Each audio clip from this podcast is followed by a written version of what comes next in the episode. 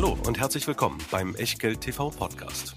Bevor es gleich losgeht, beachtet bitte unseren Disclaimer auf der gleichnamigen Unterseite auf www.echtgeld.tv.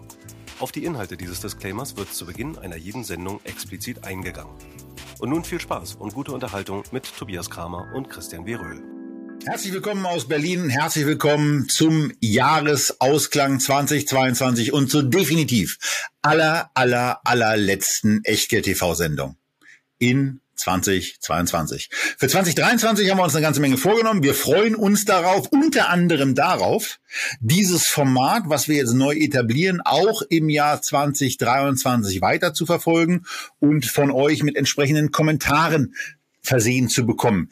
Sektorselektionen. Wir nehmen uns heute alle zehn Sektoren, die von Bloomberg und bei Guru Focus in manchmal leicht unterschiedlichen Darstellungen, aber ansonsten doch aus, durchaus kongruent äh, formuliert wurden zu durchsuchen, zu durchwühlen und mit jeweils zwei Aktien zu versehen. Und ähm, ja, würden uns freuen, wenn euch die ein oder andere davon gefällt. Freuen uns aber genauso darüber, wenn ihr unterhalb dieses Videos da funktioniert die Kommentarfunktion nun mal am besten, ähm, auch den einen oder anderen Hinweis geben würdet, welche Aktie euch im beispielsweise Energiesektor total gefehlt hat.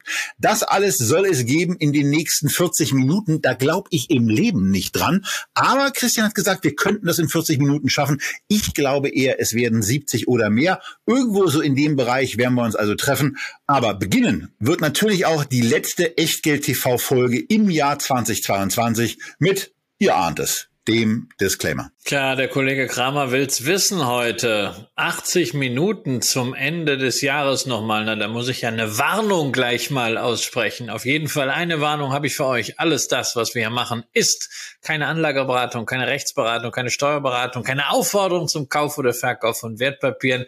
Wir tauschen uns hier aus über Aktien für 2023. Übrigens auch über welche die wir für 2022 ins Auge gefasst hatten.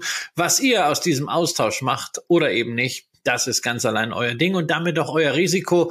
Wir können dafür keinerlei Haftung übernehmen. Genauso wenig wie eine Gewähr für Richtigkeit, Vollständigkeit und Aktualität der Unterlagen, die es wie immer in der Echtgeld TV Lounge gibt. Und wie immer mit dabei unser Hauptsponsor, unser Depotpartner, die Heimat der Echtgeld TV Depots, der Scalable Broker, wo wir uns für das Depotmodell Prime Broker entschieden haben. 2,99 im Monat im 12 Monats Abo zahlen und dann unbedingt unbegrenzt handeln, vor allem aber sparen und investieren über 2000 ETFs, über 7000 einzelne Aktien und dabei natürlich alle Titel, über die wir in dieser Sendung sprechen werden. Ja, und vergesst vor allen Dingen nicht neues Jahr, neues Glück, aber auch neue Vorsätze. Das Scalable Sparplanangebot ist sehr, sehr gut. Es ist eine Möglichkeit, auch Inhalte eines Sponsors zu übergehen, die übergeht man hier auf keinen Fall. Seit dem Update im September 22 sind auch aktive Fonds mit dabei. Und wenn euch aktive Fonds interessieren, dann lasst uns doch gerne mal wissen, welche aktiv gemanagten Fonds euch speziell auch in Interviews von uns mit den Fondsgesellschaften interessieren würdet. Das alles gerne auch unter den Kommentaren. Genauso natürlich wie eure Hinweise zur Sektorselektion 2023. Aber ähm, jetzt sind wir erstmal an der Stelle, dass wir uns angucken, wie haben eigentlich die 22 für 22 abgeschnitten. Wir hatten Ende des vergangenen Jahres 22 Aktien ausgewählt und naja, in der letzten Sendung ist ja schon so ein bisschen äh, das Thema äh, auf Performance und auch auf Performance-Krücken gekommen. Von daher ähm, fangen wir doch einfach mal an mit den Werten, Christian, die wir für das Jahr 2022 ins Rennen geschickt haben. Ja, da muss man vor allen Dingen natürlich eins sagen. Also so eine Geschichte 22 für 22, das hat natürlich schon irgendwas Finanzpornografisches. Ne? Denn man will ja dann, wenn es darum geht, zweimal elf Werte in so einer Jahresausblick-Sendung äh, zu nominieren, auch irgendetwas haben, worüber man denn großartig was erzählen kann. Das ist sehr, sehr häufig so, dass das, was die guten Stories hat, am Ende das ist, was performancemäßig dann gar nicht so dolle läuft und dass man das Geld am Ende als Investor in the long run mit den Sachen verdient, ja, die einfach langweilig sind, häufig defensiv sind, häufig eine geringe Wohle haben, ja, und die einfach sich so für die mediale Aufbereitung gar nicht so gut eignen. Und äh, insofern bin ich auch froh, dass wir jetzt nicht 23 für 23 machen, sondern es bei diesem Rückblick belassen und nach vorne raus dann eher mal so einen Ansatz nehmen, ja, der meiner persönlichen Strategie ja ganz gut entgegenkommt, nicht unbedingt äh, zeigen zu wollen, dass man für irgendetwas Überzeugung hat, dass man wahnsinnig viel richtig machen will, sondern dass man zunächst mal breit aufgestellt ist für verschiedene Szenarien und deswegen die Wahrscheinlichkeit minimiert, ähm, was falsch zu machen. Und äh, da muss ich sagen, war ich im letzten Jahr natürlich an der einen oder anderen Stelle durchaus auch ähm, von der Finanzpornografie bei meinen elf Werten ein bisschen äh, geblendet, ähm, habe das dann auch selber im eigenen Portfolio Portfolio gemerkt, aber manchmal ist es ja so, dass Dummheit nicht bestraft wird, äh, sondern sogar am Ende belohnt wird. Das haben wir bei einer Aktie erlebt, nämlich Electricité de France. Ähm, das äh, klassischer Fall, ne, Thema Energie, Thema Atom, richtig antizipiert, aber gegen eine Grundregel verstoßen, die ich ansonsten habe, abgesehen von Norwegen, sich nicht mit Staaten ins Bett zu legen. Ähm, das war in Frankreich äh, dann ein bisschen anders. Ähm, Mehrheitsaktionär der französische Staat, EDF, lief lange Zeit ganz mau, insbesondere weil Atomkraftwerke vom Netz genommen werden mussten, weil man Anfang des Jahres dann auch Atomstrom einfach per Verfügung verbilligte, also quasi mit einer noch börsennotierten Firma Politik machte. Aber äh, dann hat tatsächlich Macron diese Position gerettet, indem es ein Übernahmeangebot gab zu 12 Euro. Und insofern steht also zum Beispiel bei dieser Position von Electricité de France hier unter dem Strich dann doch ein zweistelliges Plus. Und dazu hatte ich ein zweites Mal Glück. Vantage Towers, die Mobilfunktürme von Vodafones werden auch nicht mehr lange an der Börse sein. Auch da gab es ein Übernahmeangebot zusätzlich äh, zur Dividende, äh, so dass man auch da in einem schwierigen Jahr im positiven äh, Bereich liegen. Was mich freut, zwei typische Werte von mir nämlich einerseits eine Akko und andererseits eine Smucker, äh, sprich Nahrungsmittel und Agrar, beide im positiven Bereich. Eine Oracle als äh, Hightech-Wert mit Dividende und einer sehr sauberen Bilanz plus minus null für ein solches Jahr eine richtig gute Sache. Gold hat sich mit dem ETF ja immerhin auch halbwegs stabil gehalten. Biotechnologie hatte ich schon in der vorherigen Sendung gesprochen, hat die Lücke zum Nasdaq Composite ein bisschen geschlossen. Das ist alles ganz fein, also an der einen oder anderen Stelle auch durchaus Glück gehabt, aber ich will natürlich vor allen Dingen über die beiden Themen reden, äh, die die Bilanz nach unten dann äh, verhageln, äh, nämlich einerseits äh, Krypto minus zwei Drittel und andererseits der BitCapital Fonds äh, minus 52 Prozent. Ja, Krypto ist eine Sache, habe ich immer gesagt, das ist so ein Ding, das gucke ich mir mit einem Prozent an. Und da warten wir mal in zehn Jahren, ob sich da eine Assetklasse etabliert hat oder nicht. Wenn ja, kann das spannend sein. Äh, wenn nein, ist halt ein Prozent weg. Muss man, äh, muss man mit leben. Ähm, BitCapital ist etwas, was mich wirklich viel, viel mehr ärgert. Ich war bei dem Fonds von Jan Beckers frühzeitig dabei, ähm, lag entsprechend gut. Hab gedacht, naja, also ne, nach dem Rutsch letztes Jahr könnte es im Tech-Bereich weitergehen. Das hat dann äh, nicht so erfolgreich funktioniert, natürlich auch wegen der Zinsentscheidung. Aber was mich halt schon nachhaltig verstört, sind so manche Interviews, die man jetzt von Jan Beckers lesen kann. Und man hat ein bisschen den Eindruck, dass da an der einen oder anderen Stelle gerade, was die Risikoseite angeht, doch nicht äh, die Sorgfalt im Spiel ist, die man äh, bei etablierteren Asset Managern eigentlich kennt.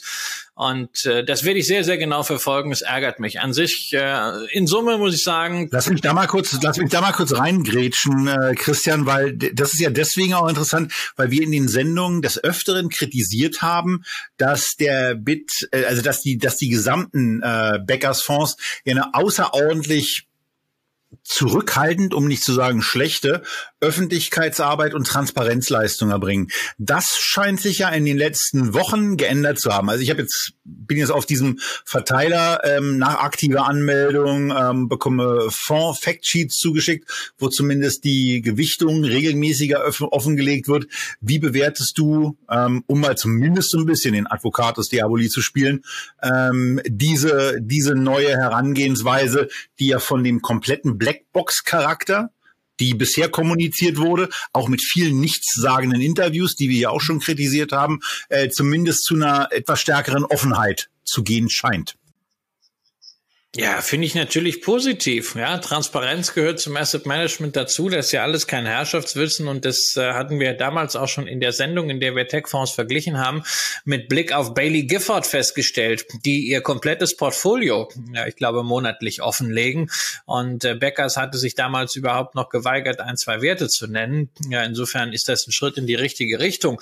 Nur man muss natürlich auch sagen, mit äh, einer gewissen Offenheit, wenn es jetzt nicht nur äh, Positionen betrifft, sondern dann auch ähm, wirklich äh, detaillierte Antworten auf Fragen, äh, kann man sich natürlich auch selber ein bisschen bloßstellen oder demaskieren. Und wenn ich dieses Interview nehme, was äh, Beckers mit Blick auf den Kryptofonds im Manager-Magazin gegeben hat, äh, muss ich sagen, spricht da für mich schon eine gewisse Sorglosigkeit raus äh, und auch eine gewisse Nonchalance bei der Due Diligence, die ich in der Form ja, die ich in der Form nicht erwartet hatte. Und äh, insofern muss ich sagen, ist das für mich eigentlich das, was mich am meisten äh, ärgert, diese, diese 52 äh, Prozent. Ja, ansonsten, dass eine Hornbach halt äh, 44 Prozent gefallen ist, hält die Aktie nach wie vor für einen sehr soliden Substanzwert, der natürlich auch äh, aufgrund des nicht allzu hohen Streubesitzes sehr, sehr schwankungsanfällig ist. Ich glaube nach wie vor daran, dass das Unternehmen diesen sehr konservativen Wachstumspfad, den man seit über 20 Jahren hat, fortsetzen kann.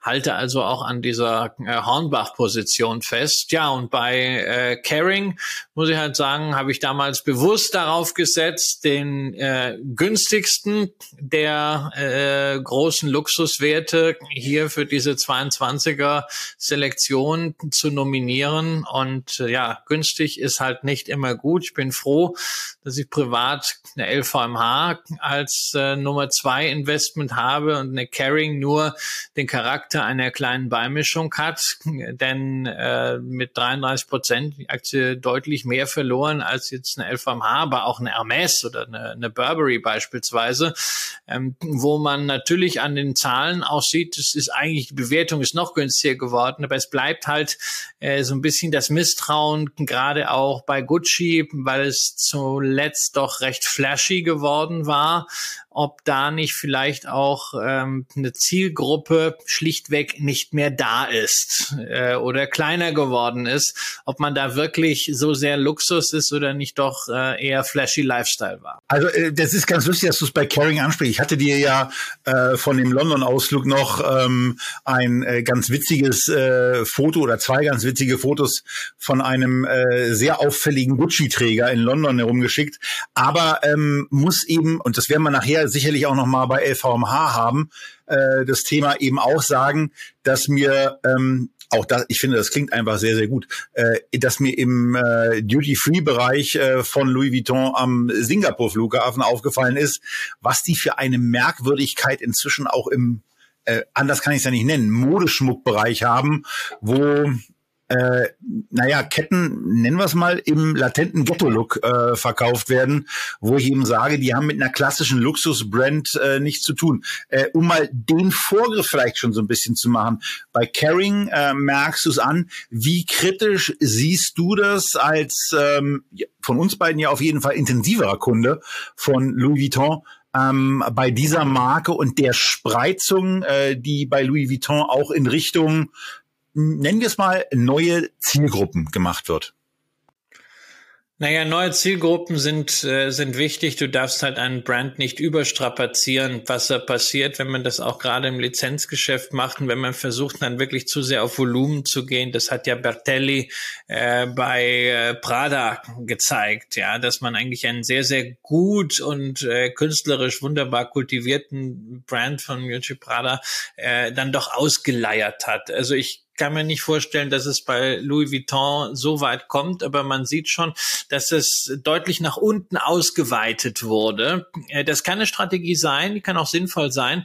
Äh, die kann sich äh, Louis Vuitton auch deswegen leisten oder LVMH deswegen leisten, weil nämlich Louis Vuitton eben nicht die einzige Marke. Es ist zwar die, die Kernmarke und äh, sicherlich auch die wichtigste Einzelmarke, aber da gibt's halt eine ganze Menge Marken noch dran rum.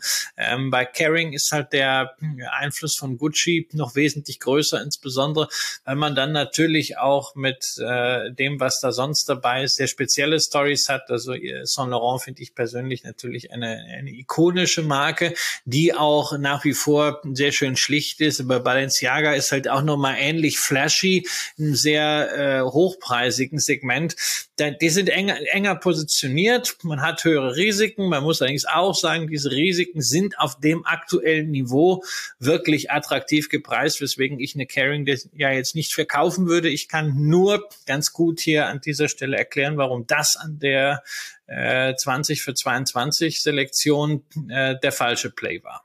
Ja, aber in Summe muss ich halt trotzdem sagen, für ein, äh, für ein schwieriges Jahr mit einer Selektion, die jetzt also auch von der Gewichtung her äh, nicht unbedingt meine Langweiler-Strategie äh, äh ist, weil ne, was, was willst halt zu einer Lockheed Martin, was willst halt immer zu einer Nestle oder zu einer Unilever äh, erzählen. Ähm, insgesamt 12,7 Prozent, ohne dass die Dividenden drin sind und da gab es ja doch das eine oder andere.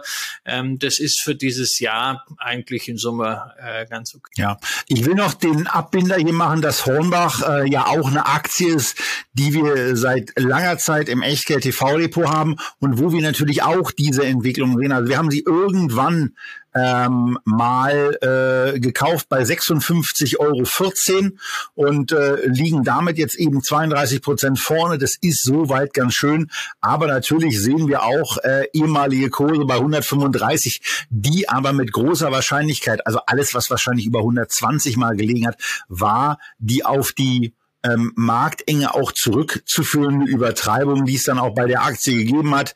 Äh, wenn man sich jetzt hier mal ein bisschen auf Scalable auch dahingehend umguckt, was bei den Kennzahlen so alles rauskommt, dann ist das ähm, ja offensichtlich ein äh, relativ gesund bewertet erscheinendes Unternehmen, insbesondere auch äh, bei einer Dividendenschätzung ähm, oder einer gezahlten Dividende von 2,40, einer Schätzung von 2,43, ähm, ist es zumindest etwas, wo man sich ähm, ja mit einem ich finde, angemessenen Wohlfühlgefühl ausgestattet sieht.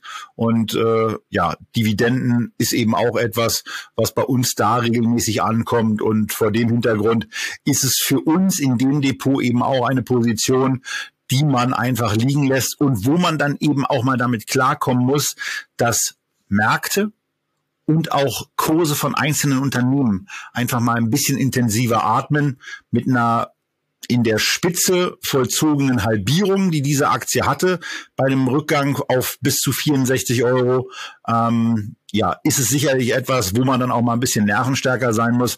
Aber für uns ist es äh, eine heite Position. Und Christian, eins kann man ja schon mal vorwegnehmen.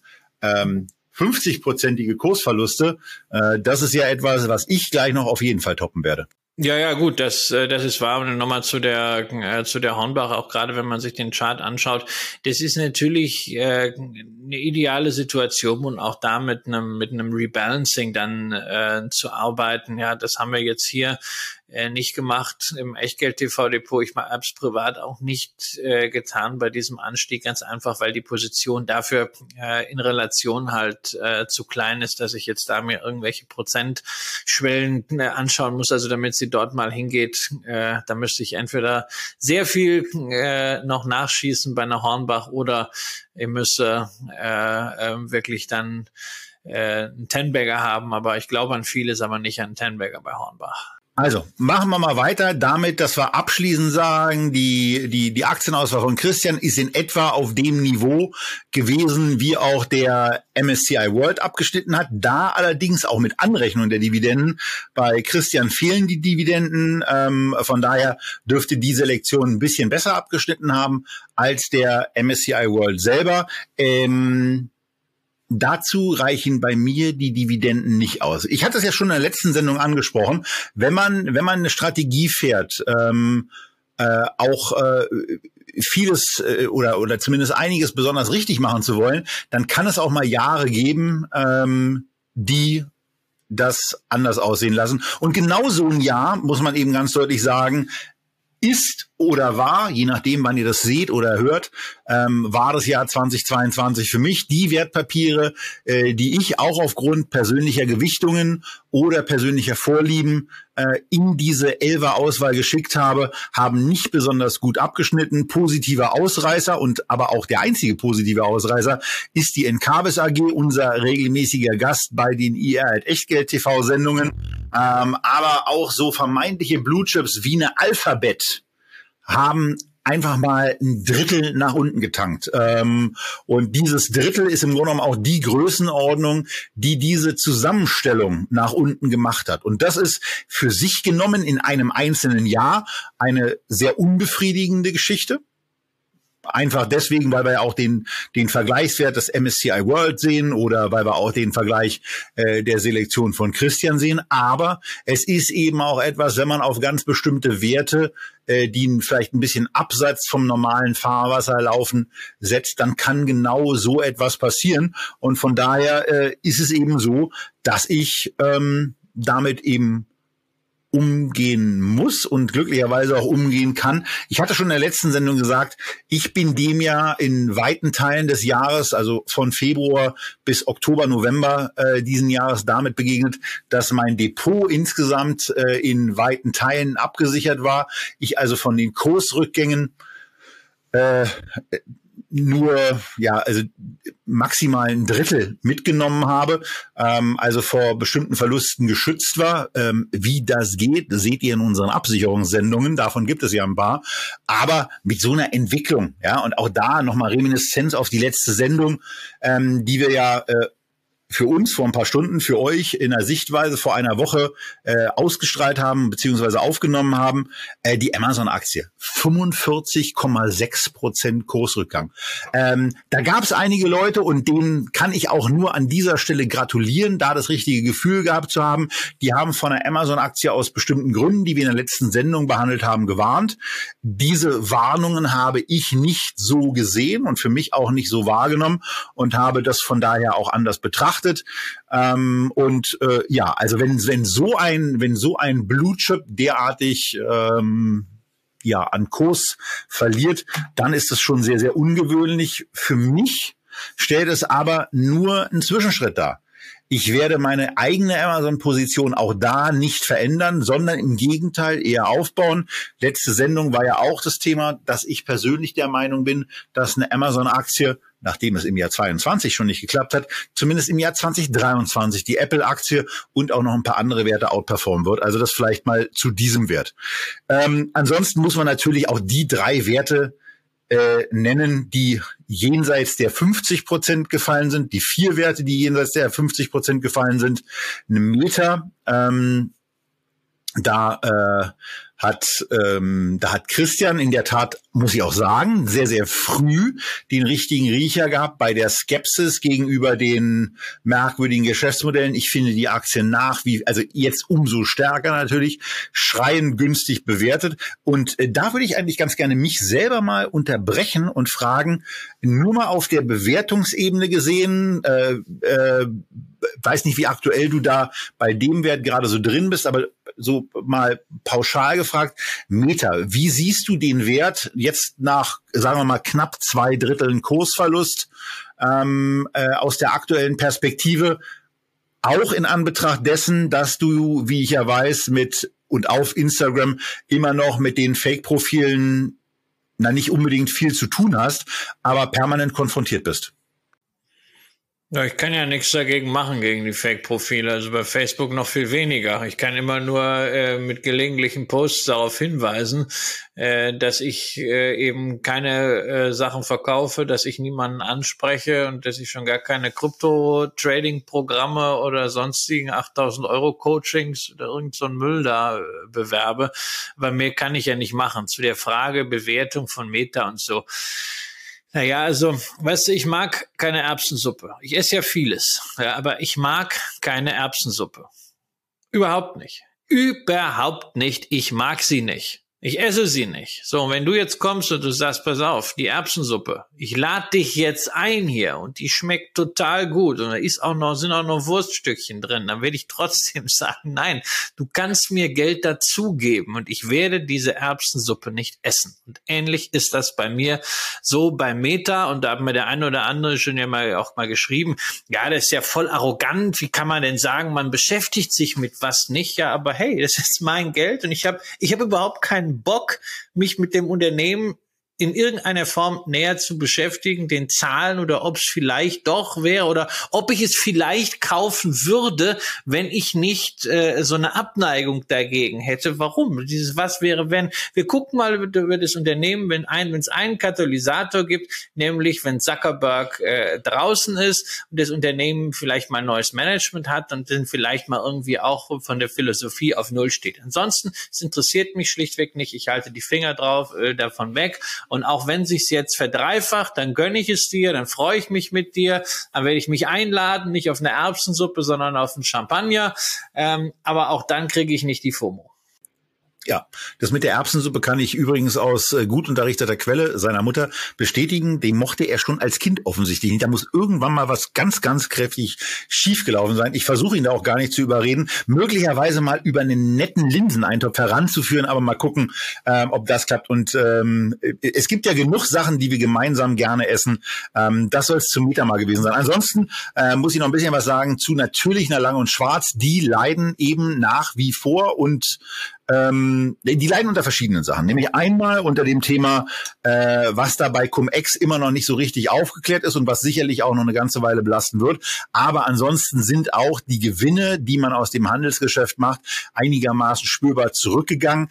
Die Aktie ist aus meiner Sicht auf dem aktuellen Kursniveau äh, günstig bewertet. Aber jetzt muss ich fairerweise auch dazu sagen, das war sie auch, ähm, als sie knapp viermal so hoch stand aus meiner Perspektive, weswegen ich sie ja damals auch nicht verkauft habe. Und äh, die, die grundsätzlichen Aussichten, die Lang und Schwarz über die Partnerschaft mit einem anderen Broker, der diese Sendung ja nicht sponsort, ähm, hat, ist eben so, dass die Internationalisierung zumindest auf Basis dieser Brokerebene vorangeht, dass das grundsätzliche Geschäft und die Anbindung da vernünftig läuft und äh, Lange und Schwarz da ein gesetzter Partner im Bereich des Wertpapiergeschäfts ist. Von daher ist es ja, also das ist schon schmerzhaft. Also das, das kann ich schon sagen, weil es sind ja nicht nur 67 Prozent, die diese Aktie verloren hat gegenüber ihrem Hoch, sondern da sind es eben knappe 80 Prozent.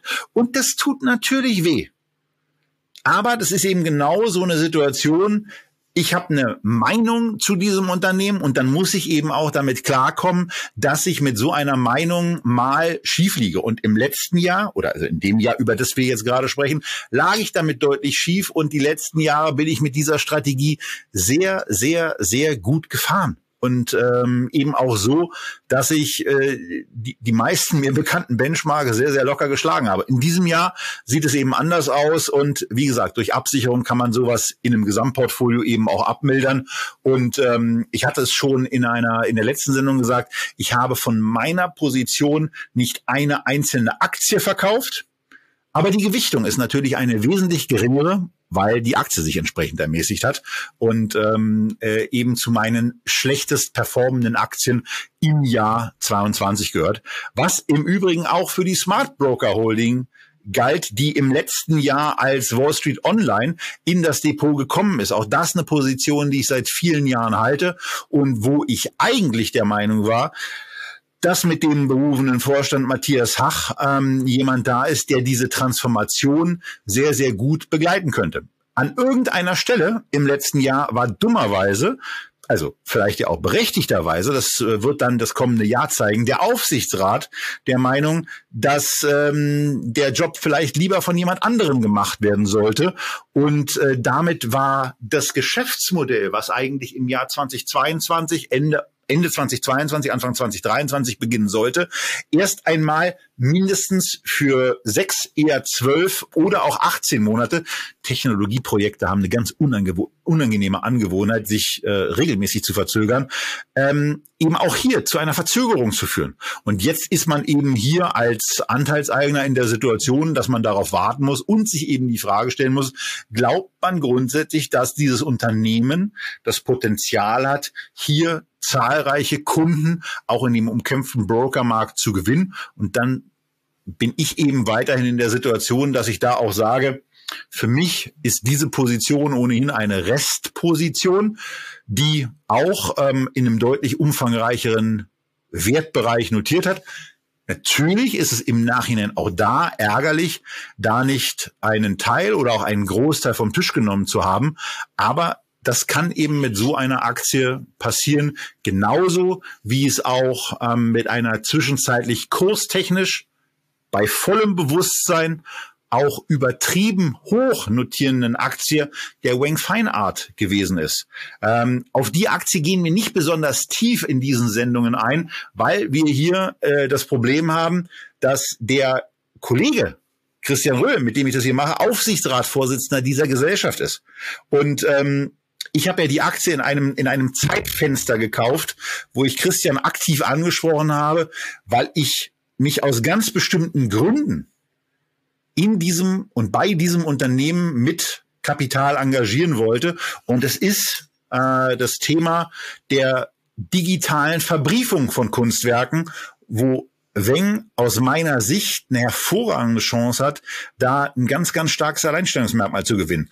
Aber wenn es da mal sechs, zwölf Monate keine oder wenig Nachrichten zu gibt, und ein Kapitalmarktumfeld herrscht, was ähm, ja auch der Verbriefung von Wertgegenständen äh, nicht in jeder Situation komplett aufgeschlossen gegenübersteht, dann kann es eben auch mal sein, dass so eine Aktie kräftig nach unten abrauscht. Fairerweise muss man sagen, sie ist vorher sicherlich auch deutlich schneller und deutlich oberhalb dessen angestiegen, was auf Basis des Erreichten zum damaligen Zeitpunkt angemessen gewesen ist. Und von daher ist sie jetzt möglicherweise, das muss jeder für sich selber entscheiden, ähm, auch etwas zu günstig platziert, denn es ist ja das gleiche Unternehmen, es ist das gleiche Team und in den letzten zwölf Monaten wurde auch an Weiterentwicklungen gearbeitet und bei bestimmten Projekten in dann von der Gesellschaft offenzulegenden Arten und Weisen Fortschritte erzielt. Also von daher, um das mal abzuhandeln, das sind die Unternehmen, wo ich eben sage, dazu sollte ich auf jeden Fall was sagen. Äh, Christian, habe ich aus deiner Sicht ansonsten irgendwas bei der Aufzählung hier vergessen, ähm, worauf ich noch eingehen sollte? Nein, es, ich glaube, der ganz wesentliche Unterschied zwischen den, zwischen den beiden Päckchen, auch wenn er jetzt gar nicht von, der, von den Einzelpositionen so deutlich wird, ist halt ähm, auch mit der, in der Jahresbilanz das, was wir schon äh, in der äh, Sendung der Vorwoche äh, festgestellt hatten. Äh, wir haben zwei unterschiedliche Ansätze. Du willst möglichst viel richtig machen, ich will möglichst wenig falsch machen. Äh, in diesem Jahr wurde man eben tendenziell belohnt, wenn man äh, entsprechend breit aufgestellt war, entsprechend defensiv war und äh, damit auch dann die Branchen, die Sektoren, die Unternehmen hatte, die in dieser Situation vielleicht profitiert haben oder zumindest Nachholbedarf abrufen konnten. Also im Wesentlichen äh, jetzt mal die äh, Konsumwerte, die Versorgerwerte, die Gesundheitswerte, äh, während alles, was irgendwie Small Cap war und was äh, äh, technologielastig war, ähm, was auch mit dem vorangegangenen Boom zu tun gehabt hat, äh, nochmal dramatisch abverkauft wurde. Das ist einfach der, der Unterschied und das ist ja auch das, was sich hier durch diese äh, entsprechenden Positionen zieht. Ähm, also zum Beispiel auch diese Outperformance bei mir von einer, von einer Akku Corporation.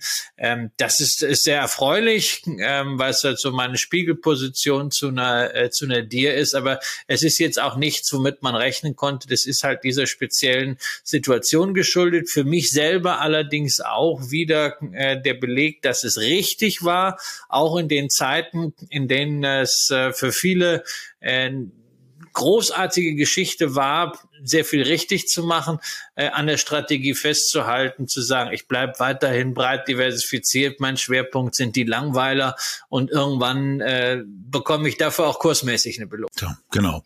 Und ähm, ich bin da auch sehr, sehr entspannt. Ähm, äh, wie gesagt, zum einen, äh, weil ich, weil ich eben weiß, was sich in meinem Portfolio sonst so getan hat ähm, und in dieser Zeit eben auch das ein oder andere Unternehmen dazugekommen ist, was unterhalb der ähm, Reporting-Relevanz von Echtgeld TV läuft.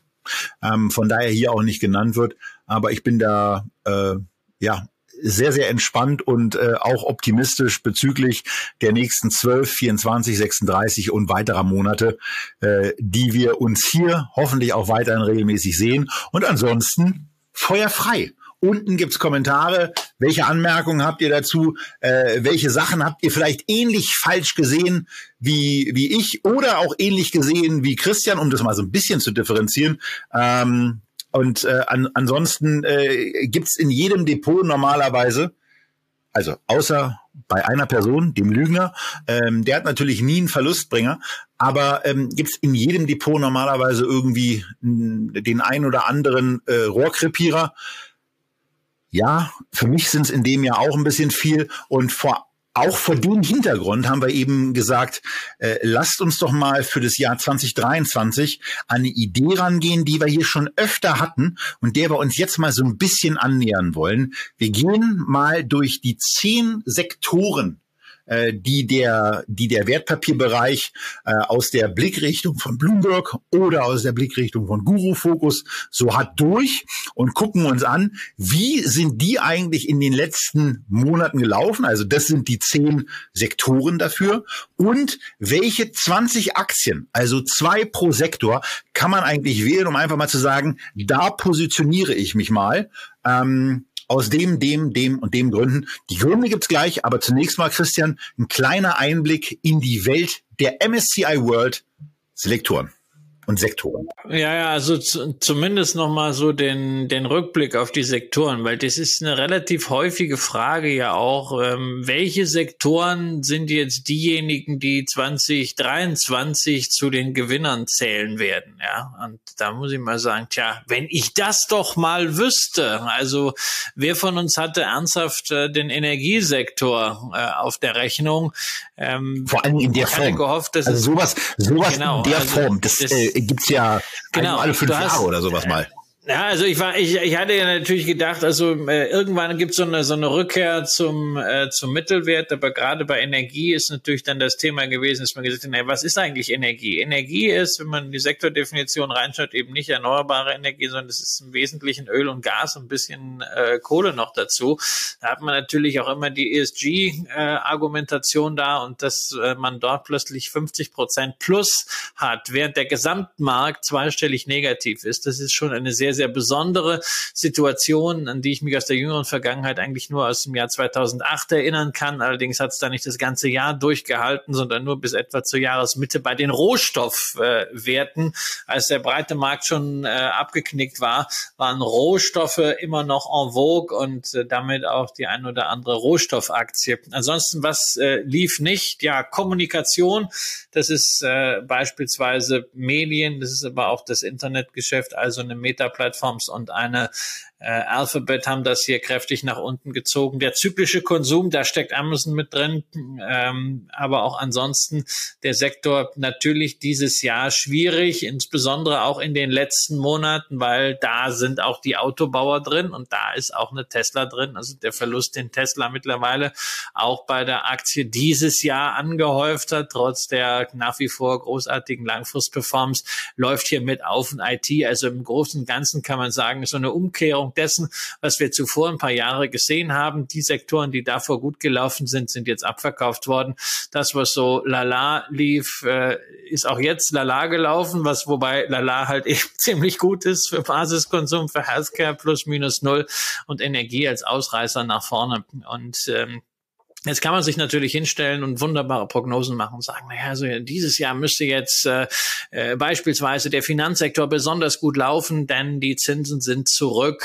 Ähm, daraus, das ist ein durchaus valides Argument. Ich kann aber genauso gut ein Gegenargument liefern. Ich kann auch sagen, naja, äh, wir können in eine Rezession laufen und dann gibt es im Finanzsektor eine ganze Reihe von Wertberichtigungen auf faule Kredite und der läuft deswegen besonders schlecht. Ja, ich kann auch sagen, also eigentlich muss Healthcare gut laufen. Es ist immer noch ordentlich äh, bewertet ist und natürlich wir über die Qualität der Leistung nicht diskutieren müssen und die Notwendigkeit der Leistung. Ich kann aber genauso gut sagen, naja, also äh, wenn Staaten immer weniger Geld zur Verfügung haben, die öffentlichen Gesundheitskassen immer leerer sind, wird das umso stärker dann eine Regulierung bedingen und da geht es den Healthcare-Unternehmen an den Kragen, so wie beispielsweise in Kalifornien, äh, wo man äh, eigenes äh, Insulin inzwischen herstellen möchte auf gemeinnütziger Basis. Muss man mal abwarten, was draus wird. Aber so lassen sich für alles gute und schlechte Argumente finden und weder jetzt mit Blick auf 2023 noch langfristig kannst du wirklich sagen, es gibt einen guten Sektor oder es gibt einen schlechten Sektor. Es gibt überall unterschiedliche Chancen und Risiken. Und um genau äh, eben nicht in diese Falle zu laufen, dass wir äh, da irgendeinem Bias unterliegen, haben wir jetzt mal gesagt, wir nehmen einfach diese zehn Sektoren, wobei wir also Immobilien und Finanzen zusammenfassen und nominieren jeweils eine Aktie aus diesem Sektor, die wir jetzt aktuell für kaufenswert halten, die wir jetzt zumindest auf die Watchlist setzen oder die wir, das ist in meinem Falle zu 100 Prozent der Fall, ohnehin im Depot haben und ich hätte sie nicht im Depot, wenn ich sie nicht gut finden würde, dann würde ich dort kein eigenes Geld investieren. Ob sich das 2023 in Kurszuwächsen niederschlägt, puh, mein Gott, keine Ahnung. Äh, durchaus möglich in einem guten Markt, in einem schlechten Markt wahrscheinlich nicht. Aber ich gehe zumindest davon aus, dass ich gerade Erstens mit Blick auf die Cashflows, sprich auf die Dividenden, da im nächsten Jahr wieder ein Plus feiern darf mit den Werten, die ich euch hier mitgebracht habe. Und zum Zweiten gehe ich davon aus, wenn diese Unternehmen im nächsten Jahr ihre Wertsteigerung nicht in Preissteigerung, sprich Kurssteigerung an der Börse umwandeln können, dann werden sie das im übernächsten oder überübernächsten Jahr oder längerfristig auf jeden Fall umso mehr. Und damit legen wir auch jetzt auch mal direkt los und wir fangen damit an, dass wir den wichtigsten Sektor und den erfolgreichsten Sektor einfach auch gleich alphabetisch als ersten haben, nämlich den Energiesektor. Und da hat Christian die Equinor reingepackt, die wir ja auch schon diverse Male hier bei Echtgeld TV besprochen haben. Und bei mir war es dann eben ähm, äh, eine, ne, ne Total, die aufgrund ihrer, ihrer Bewertungssituation, auch aufgrund ihrer Größe, da einfach für mich sofort ins Raster gefallen ist. Ich habe bei meiner Auswahl auch ein bisschen darauf geachtet, dass ich Europa übergewichte. Ähm, also es kommen jetzt vier US-amerikanische Unternehmen, drei Unternehmen aus Deutschland, zwei Unternehmen aus Frankreich, ein Unternehmen aus Spanien, ähm, äh, weil ich persönlich äh, eben auch davon ausgehe, dass europäische Aktien sich in den kommenden zwölf Monaten ähm, besser entwickeln werden als amerikanische. Aber man kommt an den USA natürlich trotzdem nicht vorbei. Das Einzige, was ich ein bisschen bedauerlich finde, und das werden wir sicherlich in einer der folgenden Sendungen noch nachholen können, aber die kleine Enttäuschung äh, darf ich trotzdem schon von meiner Seite aus für meine eigene Auswahl vorwegnehmen. Ich habe keine japanische Aktie mit dabei. Ähm, da habe ich in der Tat eine Itoshu äh, nicht mit reingenommen in dieser Sendung, aber da kommen wir später noch zu. Ich habe also eine total ähm, eine, total Energie genommen, ähm, Marktkapitalisierung eben 151 Milliarden Euro ähm, und im Moment klar durch die gesamte Energiesituation sehr sehr günstig bewertet. Da muss man sich natürlich auch darauf einstellen, dass das irgendwann wieder deutlich in eine andere Richtung gehen kann. Ähm, interessant fand ich, dass eine, eine, eine Equinor Christian auch auf einem sehr sehr günstigen Bewertungsniveau unterwegs ist. Ähm, und äh, so sind wir hier eigentlich in einer Situation, ähm, dass wir den Sektor, der ja in den vergangenen zwölf Monaten raketenmäßig gut gelaufen ist, mit zumindest erstmal auf erst auf den ersten Blick mit zwei günstigen Aktien bestückt haben und ähm, ja, nebenbei gibt's eben auch noch zweieinhalb beziehungsweise knapp fünf Prozent Dividendenrendite. Ja, also mit dem günstig, das ist natürlich so eine Sache. Also du hast ja jetzt hier dann Zahlen daneben geschrieben, Kurs-Umsatz-Verhältnis, Kurs-Gewinn-Verhältnis. Ja, also die Zahlen, ich meine, die, die kannst du ja nicht wirklich ernst nehmen. Ja, weil die Umsätze in den letzten zwölf Monaten, äh, die sind ja äh, förmlich explodiert. Und ob man das in die Zukunft projizieren darf, da habe ich mal große Zweifel. Ähm, insofern natürlich auch die Gewinne, weil die hängen da direkt dran. Und dann, naja, also das, was nach vorne geschätzt geschätzt wird, puh, also da muss man letztendlich den Ölpreis schätzen. Ich bewundere immer jeden Analysten, der dann so sagt, na, die machen im nächsten Jahr das und das. Also ja, wunderbar. Also das mag bei einer Nestlé noch ganz gut gehen, das mag bei einer Coca-Cola gehen, wo ich ein halbwegs planbares Geschäft habe. Aber wenn ich die Volatilität der Energiemärkte sehe und da dann Umsätze und Gewinne schätze, na, also da, ich weiß nicht, ob man, ob man das Know-how nennt oder ob man das Hybris nennt, da zu irgendwelchen Gewinnschätzungen zu kommen. Also insofern, man muss da, glaube ich, in die Vergangenheit schauen, was ist so ein normalisierter Ertrag. Da kann man auf das äh, Cape Ratio schauen, äh, was, was äh, ähm, Robert Schiller, der Nobelpreisträger, gebracht hat. Ja, und ich hatte ja im letzten äh, beim letzten Mal schon ein bisschen was zu Equinor, auch zu den vergangenen Umsätzen gesagt. Und das sieht man dann, naja, also wenn man das mal auf einen mittleren Umsatz macht, sind wir dann äh, bei einem knapp zweistelligen KGV irgendwo so äh, Richtung 10 bis 15, je nachdem, wie man dann die Ableitung von der Marge trifft. Ähm, und naja, also ich fühle mich, ich fühle mich wohl damit als Energieposition.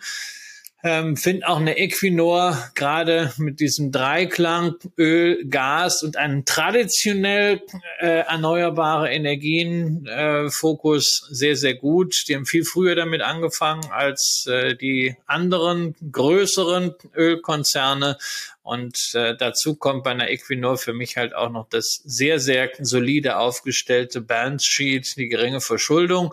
Und äh, in dem Fall positiv der norwegische Staat als Ankeraktionär mit zwei Dritteln, weil die wirklich äh, seit langer, langer Zeit beweisen, wie man in Staatsbesitz oder teilweise im Staatsbesitz Unternehmen nachhaltig entwickelt und nicht als politisches Spielzeug benutzt, äh, wie wir das bei den Dividenden der Deutschen Telekom mal gesehen haben oder äh, wie wir das in Frankreich regelmäßig sehen. Ja. Das war dann also der Energiesektor. Und beim zweiten Sektor hat er mich ja gleich mal ein bisschen ausgelacht. Denn bei Finanzen habe ich mir erlaubt, die Berkshire Hathaway zu nehmen. Christian hatte die Münchner rückgenommen. Ich muss ehrlicherweise dazu sagen, ich war in der Situation, dass ich seine Auswahl vorher gesehen habe und mir dann eben auch überlegt habe, was packe ich denn eben dazu? Und bei der Sektordurchsicht ja, also eine Berkshire stand eben aufgrund ihrer Marktkapitalisierung, so war bei mir die Rangfolge erstmal sortiert und ich habe dann durchgeguckt, wo bleibe ich eigentlich hängen. Ich bin da sofort hängen geblieben. Ähm, ich finde, dass man äh, das Unternehmen nicht so ganz zweifelsfrei ausschließlich und exklusiv dem Finanzsektor zuordnen sollte. Aber nun konnte ich es da einfach mal ähm, so auch übernehmen. Das Rückversicherungsgeschäft ist ja stark. Okay, ein bisschen was mit Eisenbahn und ein bisschen was mit anderen Gewerben machen sie auch noch. Eine kleine, eine kleine Wertpapierposition in dieser Apple-Aktie haben sie auch. Also so ganz richtig hundertprozentig Finanzen ist es vielleicht nicht. Trotzdem ist es ein Bombenunternehmen.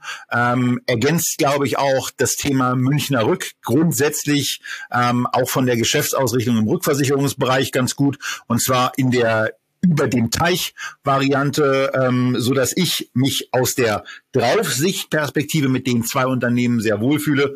Aber äh, Christian, vielleicht sagst du noch ein paar Worte. Es sind ja nicht so viele wahrscheinlich zum Münchner Rück was soll ich, was soll ich denn gegen die Berkshire Hathaway sagen? Ist natürlich großartig, ja. Und ich meine, du hast, du hast halt hier äh, diese Austastlücke genutzt. Das ist ja halt der, der Mist. Wie packst du eine solche Gesellschaft in eine Sektorschublade? Ja, dann musst du irgendwas machen und am Ende ist es halt der Umsatz, ja. Und da kommt halt aus dem Finanzbereich am Ende das meiste raus. Und ich meine, es sind ja auch eine ganze Menge Bankbeteiligungen dazu.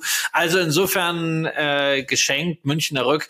Wir haben die Aktie oft genug hier gehabt. Auch da ist ein Ding, diese dieses Jahr 30 Prozent gegangen. Es war halt lange Zeit immer mühsam. Äh, man hat sich fokussiert nur darauf, dass man sagte, na ja, äh, es gibt doch so viele Naturkatastrophen, das wird schwierig. Ich habe immer gesagt, na ja, das ist äh, im Rückversicherungsgeschäft gibt es zwei Möglichkeiten. Entweder du hast keine Schäden, dann hast du die Prämie verdient, oder du hast Schäden, dann kannst du die Prämie anheben. Äh, das sieht man jetzt. Die steigenden Zinsen nutzen denen natürlich insbesondere auch nach vorne gedacht, auf jeden Fall im Kapitalanlagegeschäft, auch wenn der aktuelle Deckungsstock natürlich, äh, weil er im Wesentlichen aus Anleihen auch längerer Laufzeit besteht, entwertet wird.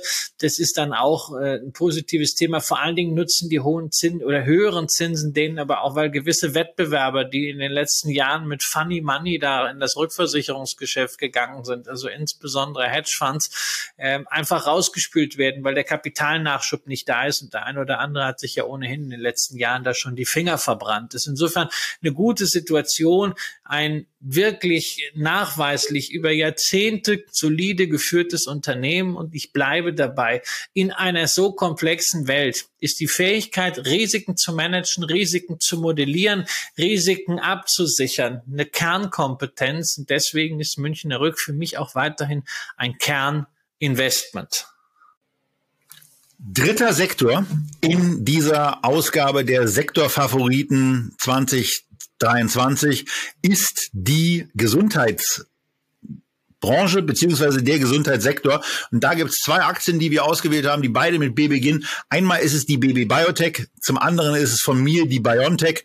Ähm, ich wusste, dass Christian und habe gesehen, dass Christian einen sehr, sehr breit aufgestellten äh, Biotechnologie ja, ein Biotechnologiefonds im Grunde genommen in dieses, äh, in, in diese Menge reingelegt hat und habe mir von daher gesagt, das äh, ergänze ich doch mal mit einer, mit einer einigermaßen speziellen Herangehensweise, nämlich ein Unternehmen, was insbesondere gezeigt hat, dass A, es in der Lage ist, in sehr, sehr kurzer Zeit auf Basis einer neuen Technologieplattform und nichts anderes ist mRNA, ähm, auf der Sie eben schon sehr, sehr stark geforscht hatten, eben diesen Corona-Impfstoff herauszubringen, der dem Unternehmen ja ganz offensichtlich auch noch über einen längeren Zeitraum vielleicht abnehmende oder ganz sicher abnehmende Umsätze bescheren wird. Aber diese Umsätze sind eben sehr, sehr profitabel. Und da hat sich dann eben das Risikoinvestment der ähm, Investoren, die sehr, sehr früh dort eingestiegen sind,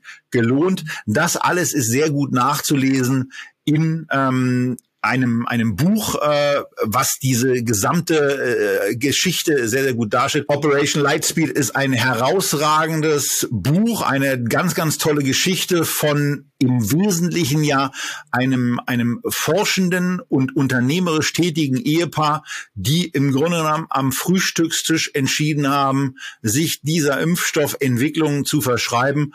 Ähm, die Aktie ist grundsätzlich ähm, natürlich deutlich spekulativer, weil sie im Moment eigentlich ein Ein-Produkt-Unternehmen mit der refinanzierten, sehr, sehr gut refinanzierten Forschungseinrichtung dafür ist, dass man diese mRNA-Technologie hoffentlich und hoffentlich bald eben auch zur Bekämpfung von Krebs und vielleicht ja auch anderen Erkrankungen einsetzen kann.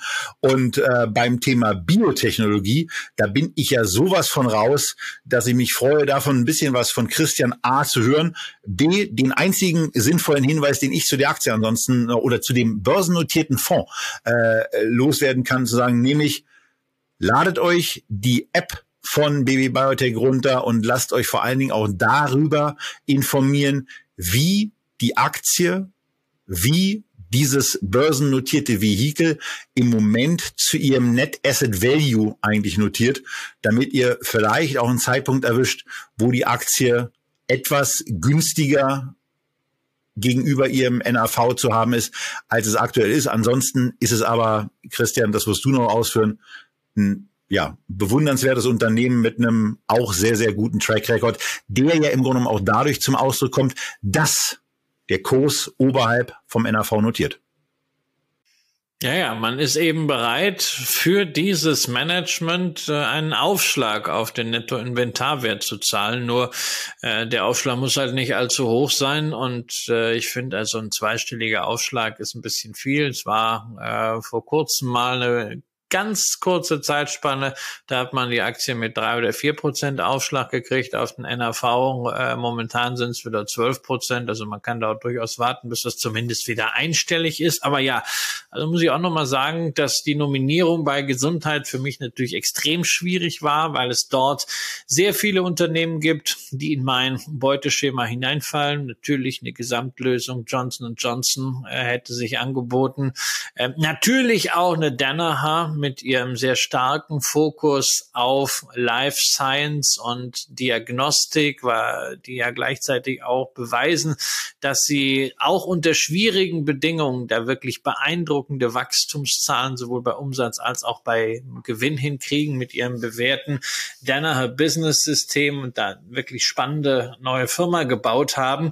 Ähm, am Ende habe ich mich doch für Baby Biotech entschieden, weil das eine Möglichkeit war, hier ohne ein allzu starkes Einzelaktienrisiko ein bisschen Dynamik in die Selektion zu bringen. Biotech-Werte schwanken natürlich stärker als das, was ich sonst so normalerweise im Portfolio habe. Deswegen bei aller Sympathie für eine Biontech, bei aller Überzeugung von dem langfristigen Potenzial dieses Unternehmens, gerade wenn wir jetzt hier so ein bisschen auch auf 2023 schauen, äh, war mir doch äh, wichtig, das ein bisschen auf breitere Schultern zu verlagern. Entsprechend auch meiner Prognose, dass ich davon ausgehe, ich habe das in der letzten Sendung ja gesagt, dass dieser Vorsprung, den der breite Markt bei Wachstumsaktien noch immer längerfristig gegenüber Biotechnologie hat, äh, abgebaut wird, dass Biotechnologie da aufholt. Und da ist man mit einem Portfolio wie bei BB Biotech sehr, sehr gut aufgestellt. Eine Alternative dazu wäre eine HBM Healthcare gewesen, die halt noch stärker auf kleinere Biotechnologiefirmen fokussiert ist, aber eben hierzulande nicht handelbar ist. Damit kommen wir zum nächsten Sektor.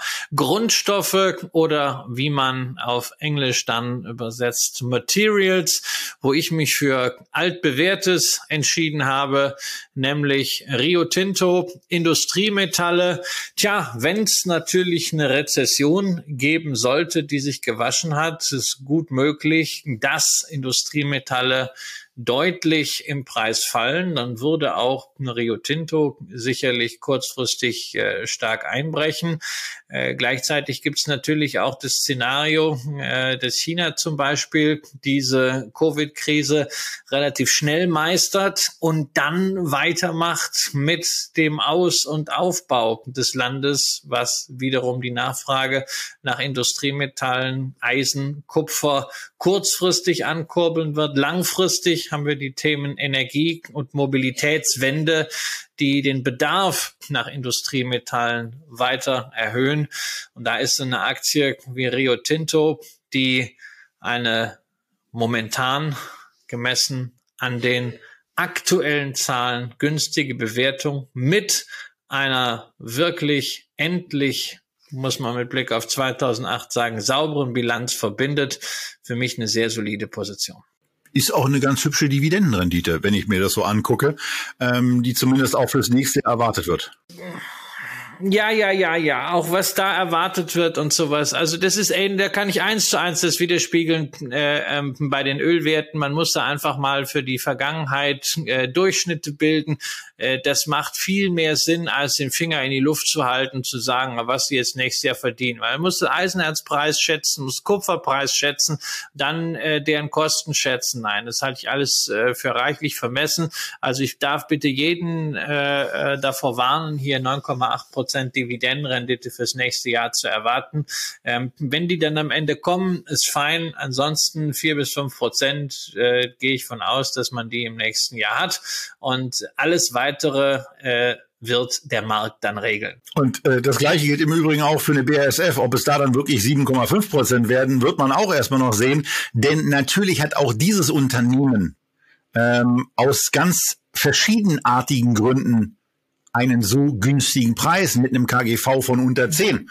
Ähm, und äh, das liegt eben auch daran, dass die Gewinne, die hier partiell in der realisierten, aber partiell eben auch in der erwarteten Fassung äh, zum Ausdruck kommen, eben auch erstmal erwirtschaftet werden müssen. Und wir hatten ja an diversen Momenten äh, darauf hingewiesen, dass das Thema der Energieversorgung für BASF ein elementares ist, wo für uns simpel und ergreifend nicht abzuschätzen ist, ähm, ob das einen guten oder einen schlechten Ausgang hat. Aber auch hier ist es eben so, wir reden jetzt darüber, dass es 20 Unternehmen gibt.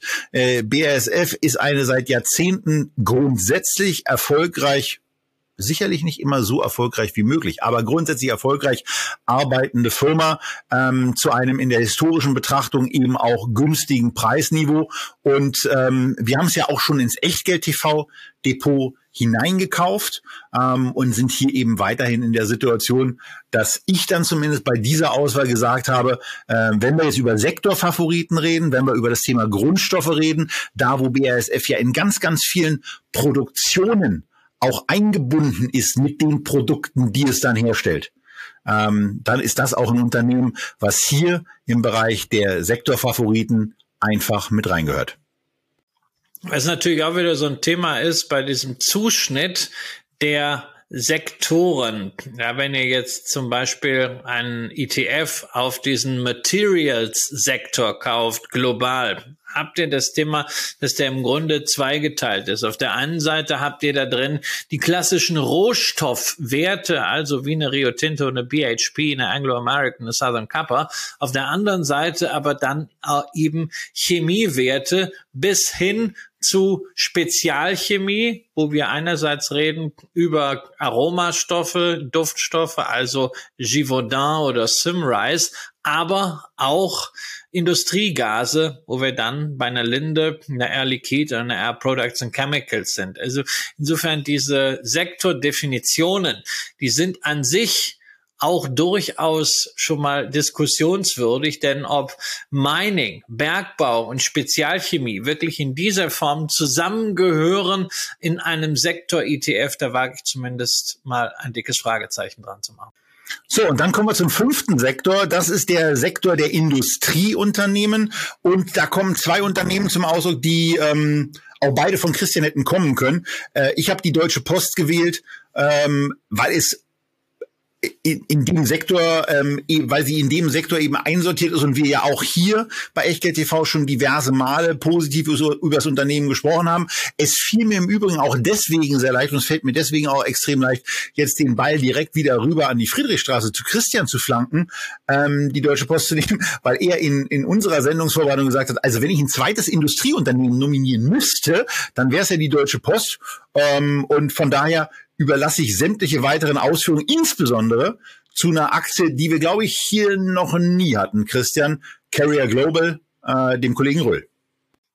Ja, also Deutsche Post haben wir so oft gehabt. Äh, ich glaube, äh, Aktie ist wirklich äh, auch gemessen an dem, gemessen an, wenn man entsprechende Sicherheitsabschläge auch macht, was eine Rezession angeht, gut bewertet und hat meiner Ansicht nach auch eine interessante Forward-Strategie jetzt mit dem, äh, was kolportiert wird, nämlich das Interesse an Schenker. Ich glaube, das wird ganz gut passen und wäre auch ein äh, schöner Deal so für Frank Appel, äh, den genialen Architekten dieses Konzerns, äh, so zum Abschluss. Er zieht sich ja 2023 dann zurück und wird Aufsichtsratschef der Deutschen Telekom. Carrier Global, ja, ist eigentlich das Unternehmen, was äh, sich um das kümmert, was momentan so wichtig ist, äh, nämlich Temperaturregulierung, also nicht zu heiß, nicht zu kalt, Heizungssysteme und Klimaanlagen, ist noch nicht ganz so lange an der Börse, erst seit 2020, äh, ist nämlich abgespalten worden nach der Fusion von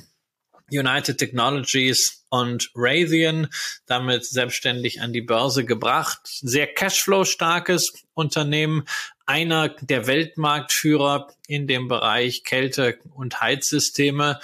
Ähm, sicherlich bei allem, was äh, mit Bau, mit Industrie zu tun hat, in einer Rezession, ja, wird es dort auch zu Einbußen kommen, aber das Unternehmen ist finanziell gut gepolstert und äh, hat bislang eher das Problem, dass die Nachfrage höher ist nach vielen Produkten als das, was man liefern kann. Also insofern da eine gewisse Normalisierung wäre vielleicht auch gar nicht so schlimm. Langfristig bleibt es für mich das wichtigste Thema bei der Frage äh, nach ökologischem Bauen, wie man eine Wärmeregulierung dort schaffen kann.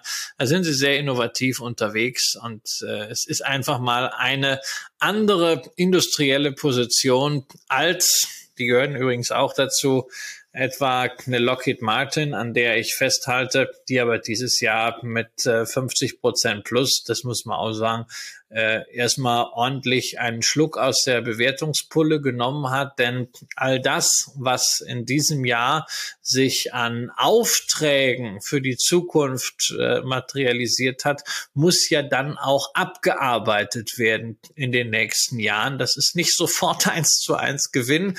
Das sieht man nicht zuletzt gerade aktuell an äh, Rheinmetall, die zwar auch wahnsinnig tolle Aufträge haben, aber scheinbar äh, damit ein bisschen überfordert sind. Hoffen wir, dass das bei anderen Firmen nicht so ausgeht. So, jetzt kommen wir von der Industrie zu dem, was uns ein bisschen ja, näher liegt, was den Alltag angeht, nämlich Kommunikation. Auch das ist wieder so ein hybrider Sektor. Äh, Kommunikation war eigentlich traditionell Telekom-Gesellschaften und äh, da hat man dann gemerkt, naja, das war vielleicht im Jahr 2000 und im Jahr 2001 noch äh, relevant, aber dann wurde dieser Bereich immer kleiner und immer kleiner. Deshalb hat man vor einigen Jahren mal eine Umgruppierung vorgenommen und hat zu Kommunikation auch alles, was mit Medien, insbesondere Internetmedien zu tun hatte, dazugeschlagen. Deswegen findet man an dieser Stelle auch Unternehmen wie Alphabet und Walt Disney. Das sind die beiden, die Tobias und ich hier nominiert haben. Also, dass ich mit einer Alphabet gut leben kann, ist klar. Ich selbst habe mich an dieser Stelle allerdings dann doch im Kommunikationsbereich für eine Walt Disney entschieden äh, Unternehmen, was nach wie vor im Entertainment-Sektor meiner Ansicht nach weltweit Maßstäbe setzt, egal ob wir über Themenparks sprechen, über Kinofilme oder jetzt über die Streaming-Plattform. Ähm, ein Unternehmen gleichzeitig, was aber aktuell nicht mehr wert ist als 2014. Und da bin ich schon der Meinung, dass in, äh, innerhalb dieser acht Jahre im Unternehmen sich eine ganze Menge getan hat. Das Unternehmen in eine neue Zeit geführt wurde. Man muss nur halt jetzt diese letzten Meter bis zur Profitabilität, diese zwei Jahre auch im Streamingdienst, dann wirklich konsequent gehen. Da fehlt dem Markt so ein bisschen der Glaube, aber Bob Iger ist zurück auf dem CEO-Posten und äh, ich äh, wollte hier bewusst es etwas spekulativer mal gestalten und habe mich dafür für ein Unternehmen ohne Dividende momentan entschieden, aber mit gewaltigen Ressourcen, was insbesondere den Filmstock angeht. Ja, und bei Alphabet ist es eben einfach so, es ist die ähm, Firma im Bereich äh, der digitalen Werbung. Ähm, es ist die Firma, die neben dem Alpha-Produkt äh, Google noch einige andere Bets am Laufen hat, über die wir ja auch schon des Öfteren gesprochen haben. An erster Stelle ist im Moment immer noch Waymo zu nennen, eine äh, Selbstfahr Software äh, und ein Selbstfahrangebot, was inzwischen in San Francisco ähm, wesentlich breiter verfügbar ist als noch vor ein, zwei Jahren äh, in Phoenix. Aber man muss eben auch eins sagen. Äh, die Aktie hat ähm, ein schweres Jahr hinter sich, hat über ein Drittel an Wert verloren, wie wir auch äh, in der Einleitung schon gesehen haben. Und ähm, es ist ja auch nicht so, dass es da draußen keine Konkurrenz gibt. Vom äh, Open AI Chat habt ihr sicherlich alle schon gehört. Ich habe jetzt gerade eben mal, äh, weil ich ja wusste, dass ich kurz was zu Alphabet sagen würde, ähm, etwas eingegeben. Bitte einen Tweet zum Aktieninvestment auf dem, äh, auf dem Chatbereich von OpenAI, also einer mit künstlicher Intelligenz ausgestatteten Software, die in der Lage ist, äh, Informationen äh, aufzunehmen und dann auch zu neu zusammengestellten Inhalten zu bewerten. Und äh, hier schreibt mir also ähm, OpenAI bei der Bitte äh, um einen Tweet zum Thema Aktieninvestment. Aktien sind eine großartige Möglichkeit, langfristig in die Wirtschaft zu investieren.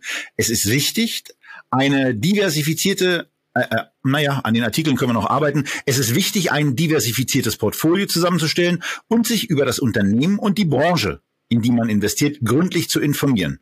Hashtag Aktien, Hashtag Investment, Hashtag Finanzen. So, das war jetzt einfach die Antwort, die ich bekommen habe, könnte ich so direkt verwenden und ist eben komplett außerhalb des Universums von Google gewesen. Und natürlich lassen sich für sowas ganz, ganz vielfältige Anwendungsbeispiele finden.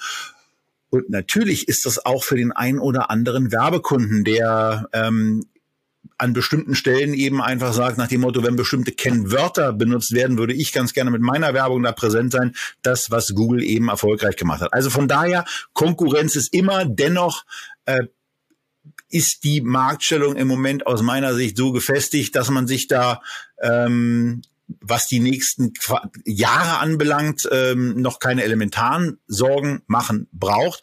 Aber man muss es beobachten. Wir werden das tun, unter anderem mit der Position, die wir hier mit reingenommen haben in der Alphabet-Aktie für den Bereich Kommunikation.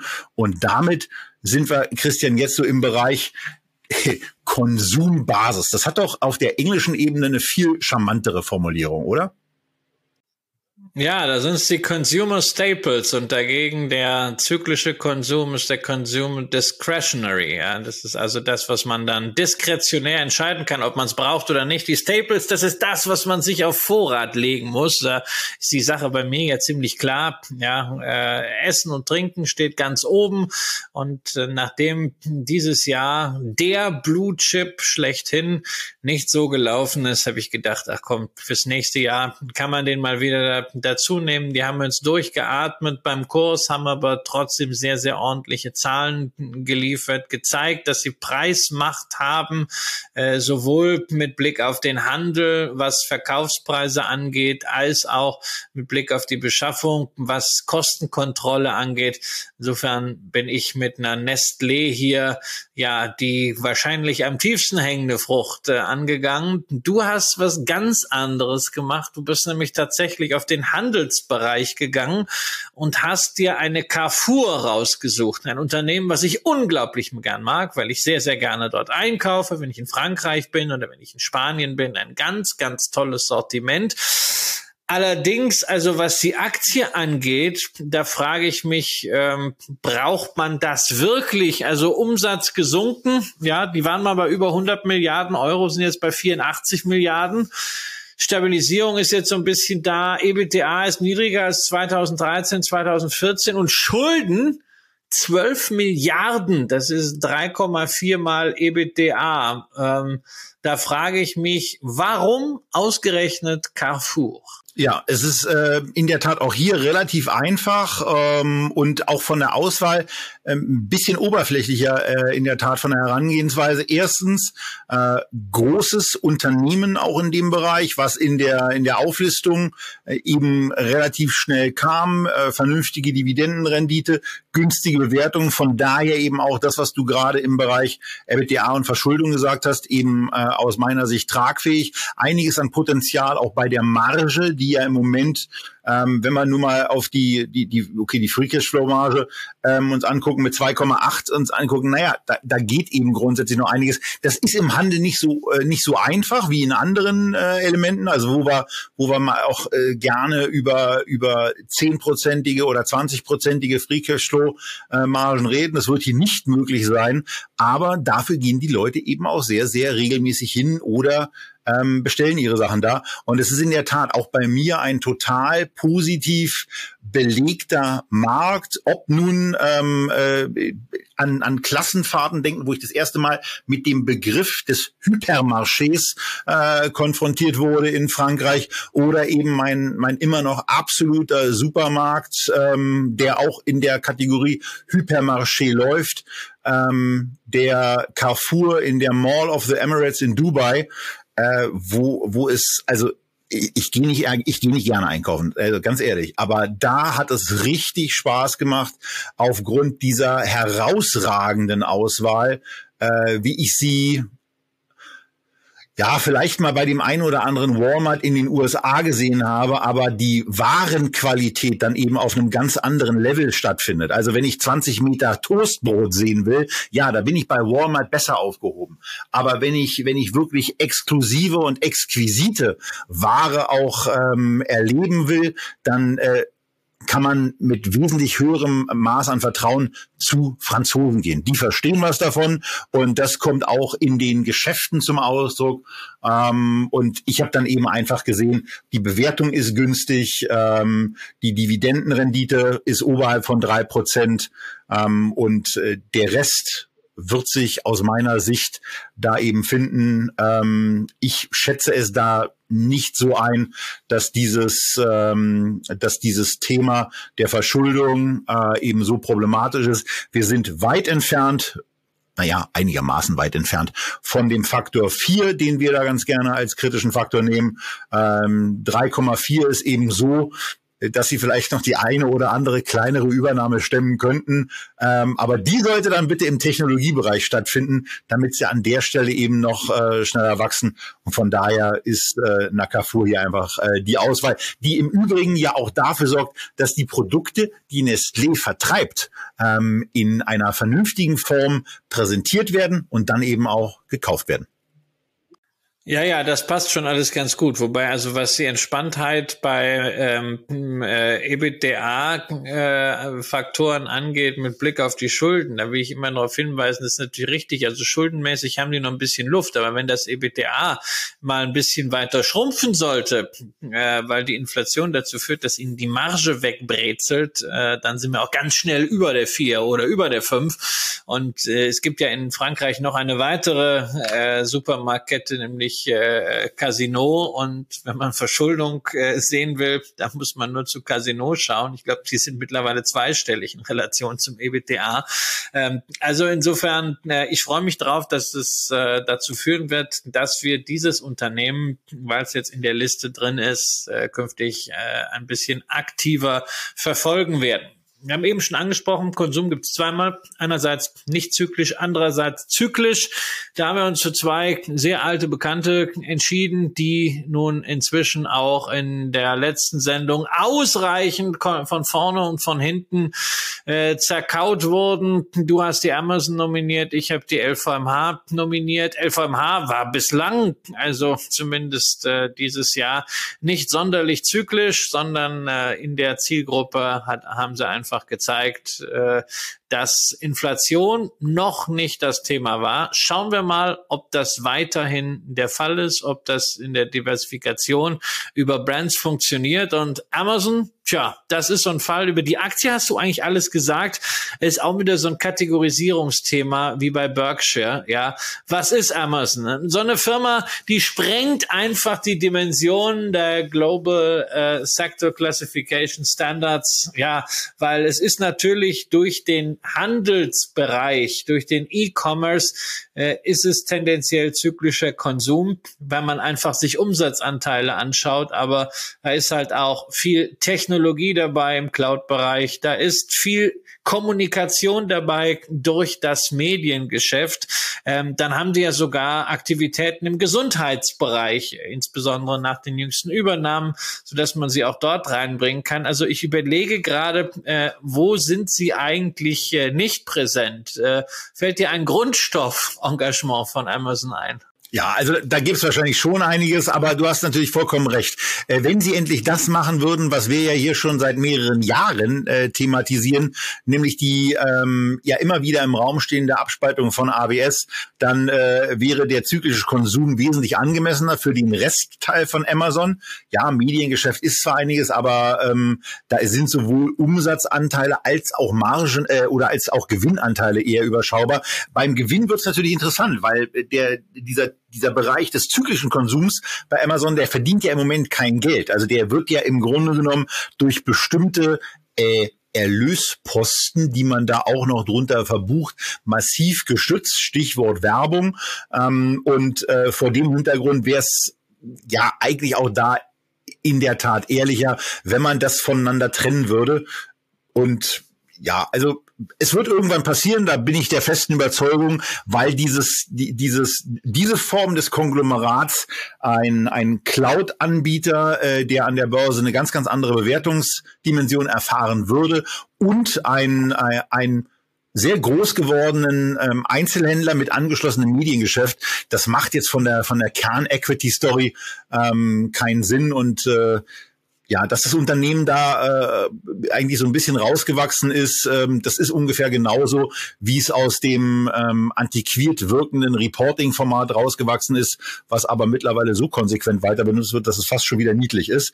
Ähm, bei LVMH will ich eigentlich nur noch eins sagen. Äh, wir waren schon mal äh, zu einem Zeitpunkt gemeinschaftlich der Meinung, dass die Aktie kaufenswert ist bei einem, bei einem erwarteten KGV äh, von, von 21. Da ist die Aktie kaufenswert. Die Dividendenrendite ist knapp zwei Prozent.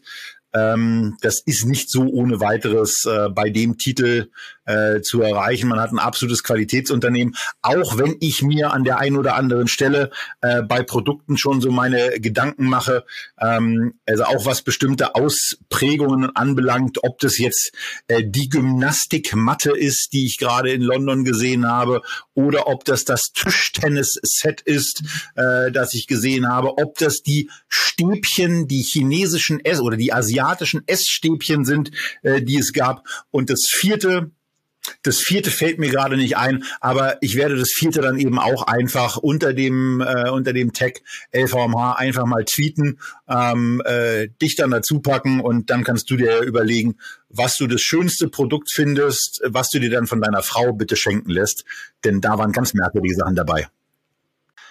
Ja, also da muss ich auch sagen, ähm, ich finde ja auch generell, also es gab es gab eine Zeit, wo also zum Beispiel Monogramm Canvas mit dem äh, LV-Logo äh, fand ich das sehr schön. Inzwischen finde ich eigentlich eher die Linien äh, schön, bei denen das Logo nicht mehr so präsent ist. Da haben sie wirklich auch äh, sehr, sehr schöne Sachen. Ja, also ich erinnere an diese blaue Umhängetasche, äh, die ich gelegentlich mit mir rumschlüre. Ja, also da gibt's da gibt's auch schon, äh, auch schon nette Sachen. Man hat das da entsprechend verbreitert. Und Verbreiterung ist auch noch das andere Thema. Äh, nicht immer nur bei äh, LVMH an die Louis Vuitton-Läden denken. Natürlich, das ist der ikonische italienische Ursprung äh, des Unternehmens, aber da gibt's eben noch eine ganze Reihe weiterer Marken, eben auch in anderen Bereichen wie Spirituosen, wie Kosmetika, wie auch Erlebnisse, beispielsweise die Bermond Hotels, was ich persönlich ja auch eine sehr, sehr interessante Erweiterung des Sortiments fand. So, wir nähern uns, lieber Tobias, der Zielgeraden, kommen zu dem Bereich, der eigentlich ja so für viele Anleger am elektrisierendsten ist, äh, nämlich Technologie. Da gab es in der Vergangenheit das höchste Wachstum. Wir haben gesehen, deswegen, what goes up must come down. Das war dieses Jahr dann eine deutlichere Korrektur. Ähm, Technologie heißt hier wirklich nur klassisch IT, ja, natürlich der Amazon-Teil von Technologie, der Alphabet-Teil von Technologie, das ist ja alles nicht drin. Was im Laufe des Jahres 2023 auch passieren wird bei Technologie, es wird noch was rausgehen, nämlich die Finanztechnologie, beispielsweise Visa und Mastercard wird wechseln in den Sektor Finanzen. Was heißt, dass im Technologiebereich dann weniger Unternehmen sein werden, die entsprechend ein höheres Gewicht haben. Also das bereits erschlagende Gewicht von Apple und Microsoft im Technologie ETF wird dadurch, dass eine Visa und eine Mastercard rausfallen, noch größer werden. Ich nehme auch hier wieder die ganz niedrig hängende Frucht. Äh, ich nehme die Microsoft nicht, weil sie jetzt so wahnsinnig günstig ist. Sie ist in meinen Augen gemessen an dem, was das Unternehmen hat, äh, an Assets fair bewertet, gerade auch wenn wir die Login-Effekte bei der Software berücksichtigen, wenn wir die Breite des Spektrums berücksichtigen, was eben auch Gaming, was Sicherheitssoftware, was Cloud äh, einschließt, dann ist das fair bewertet. Nur ich wollte nicht auf spezielle Stories gehen an dieser Stelle, weil da ist wieder das Thema möglichst wenig falsch machen. Das Risiko, da jetzt etwas falsch zu machen, war mir zu hoch. Deshalb habe ich mich für den Generalisten entschieden. Wenngleich ich sagen muss, dass du dich für einen sehr, sehr interessanten, auch von der Bewertung her verlockenden Spezialisten entschieden hast, nämlich Adobe. Ja, und die Aktie ist eben bei uns des Öfteren schon mal in der Sendung gewesen, insbesondere weil sie einen extremen Wachstumsmotor hat, der, der irgendwann eingesetzt hat, als man sich für Software as a Service entschieden hat. Das war offensichtlich so im Bereich 2013, 2014, als man umgestellt hat und auf einmal wirklich fulminante Zuwächse ähm, realisiert hat. Zum Beispiel von 2013 im November werden da die Zahlen vorgelegt von vier Milliarden US-Dollar auf dann in 22 17,6. Und das macht man nicht mit irgendeiner Marge, sondern das macht man mit einer der fettesten Margen im, im Gross-Margin-Bereich, die man überhaupt zu sehen bekommt. Über 85 Prozent stehen da in der Regel und nach allen Kosten und nach Steuern, die das Unternehmen im Übrigen auch ganz ordentlich zahlt. Also Steuerquote ähm, hier im Jahr 22 bei immerhin 21 Prozent, das sieht man bei amerikanischen Unternehmen auch nicht so oft, ähm, ist die Nettomarge immer noch 27 Prozent. Aber wenn man sich dann die Kennzahlen mal so ein bisschen anguckt, dann merkt man eben auf einmal, dass das äh, Kursumsatzverhältnis inzwischen wieder bei einer neuen angekommen ist, nachdem es ähm, ja, äh, dort zum letzten Mal im Jahr 2015 lag. Jetzt ist das Bewertungsniveau sogar noch etwas günstiger. Auch äh, Enterprise Value zum Umsatz, ähm, also das, was dann eben auch mit eventuellen Schulden noch zu bezahlen ist, da ist das äh, Verhältnis eben auch sogar unterhalb der neun. Ähm, und da war das Unternehmen zuletzt irgendwann im Bereich äh, 2014, zwei, Anfang 2000, nee, Ende 2015, als äh, EV to Revenue bei eben neun war. Also von daher, wir sind hier in einer Situation, dass man im Grunde genommen zu einer deutlich günstigeren Bewertung einkaufen kann, als das Unternehmen in den letzten acht Jahren in der Regel notiert hat. Äh, Kurs-Gewinn-Verhältnis für die nächsten zwölf Monate wird angesetzt bei bei 22. Im Moment ist es bei ungefähr 33. Ähm, es bleibt wachstumsstark und es ist eben das Typische, wenn man dort mit diesen Suites, mit den Adobe Suites einmal arbeitet, dann wechselt man nicht so unbedingt. Das ist ähnlich, äh, also in dem Moment, wenn man Dinge veröffentlicht regelmäßig, dann arbeitet man damit weiter und äh, wenn die Software eben ein bisschen teurer wird, dann ist das eben so. Vor dem Hintergrund wirken im Übrigen auch die Schätzungen für 23 und für 24 eher moderat, ähm, wo von, von Umsatzsteigerungen von 10 Prozent pro Jahr ausgegangen wird. Ähm, und der Gewinn führt dann eher dazu, ähm, wenn er denn auf Basis der bisherigen Margen auch realisiert werden kann, äh, dass das Kurs-Gewinn-Verhältnis auf Basis des aktuellen Kurses und der erwarteten Gewinne dann auch unterhalb von 20 liegen würde, wenn diese Zahlen so erreicht werden. Und äh, bei einer Aktie, die in den letzten zehn Jahren eigentlich immer nur einen Weg nach einen Weg kannte, nämlich den nach oben, ist es ja auch mal eine schöne Situation zu sehen. Hoppala, was ist denn da los? Die Aktie hat im letzten Halbjahr 50 Prozent verloren. Es bleibt ein tolles Unternehmen, extrem margenstark, äh, so gut wie keine relevante Verschuldung. Ähm, vor dem Hintergrund äh, war das, ja, das ging relativ schnell, dass es die Adobe geworden ist. Ja, also wenn ich eine speziellere Software-Story hätte auswählen müssen, dann wäre ich wahrscheinlich auch bei Adobe gelandet, nicht zuletzt, weil wir dem Unternehmen natürlich auch jeden Monat für Photoshop und äh, diese ganze Creative Suite irgendwelche äh, Dollarbeträge in den Rachen schmeißen. Ansonsten sind wir eigentlich durch. Bis auf einen Sektor, wenn ihr mitgezählt habt. Es fehlt noch ein Defensivsektor, nämlich die Versorger. Und da ist etwas Besonderes passiert, denn Tobias war sich mit mir tatsächlich einig. Ich habe äh, sehr frühzeitig ähm, vorgeschlagen, es wird bei mir die Iberdrola, meine äh, nach Encavis größte Versorgerposition. Ähm, auch hier äh, ja, the low-hanging fruit, ein sehr breit diversifiziertes Unternehmen auf beiden Seiten des Atlantiks aus Spanien heraus aktiv, ähm, starke Aktivitäten kann man sich fast vorstellen in Lateinamerika, aber auch in den USA aktiv. Äh, darüber hinaus mit einem sehr, sehr ambitionierten Programm, was den Umbau des Unternehmens Richtung grüne Technologien angeht. Da ist man schon sehr, sehr weit vorangekommen, was Solar, was Wind angeht, insbesondere natürlich auch da wieder auf dem Heimatmarkt. Aber da geht noch einiges und da steckt auch eine ganze Menge Zukunftstechnologie drin, insbesondere was grünen Wasserstoff angeht, der ja, wenn diese ganze Verheißung aufgeht, auch für Spanien dann ein sehr, sehr interessantes Exportprodukt werden kann. Das alles steckt drin in Iberdrola, wie jede Versorgeraktie natürlich politisch aufgeladen. Das Energienpolitikum ist haben wir nicht zuletzt in diesem Land, in diesem Jahr gelernt, in diesem Land. Deswegen auch hier wichtig, diese breite geografische Streuung. Und es ist immerhin der zweitgrößte Versorger der Welt. Die Nummer eins wäre Next Era Energy, die habe ich auch im Portfolio.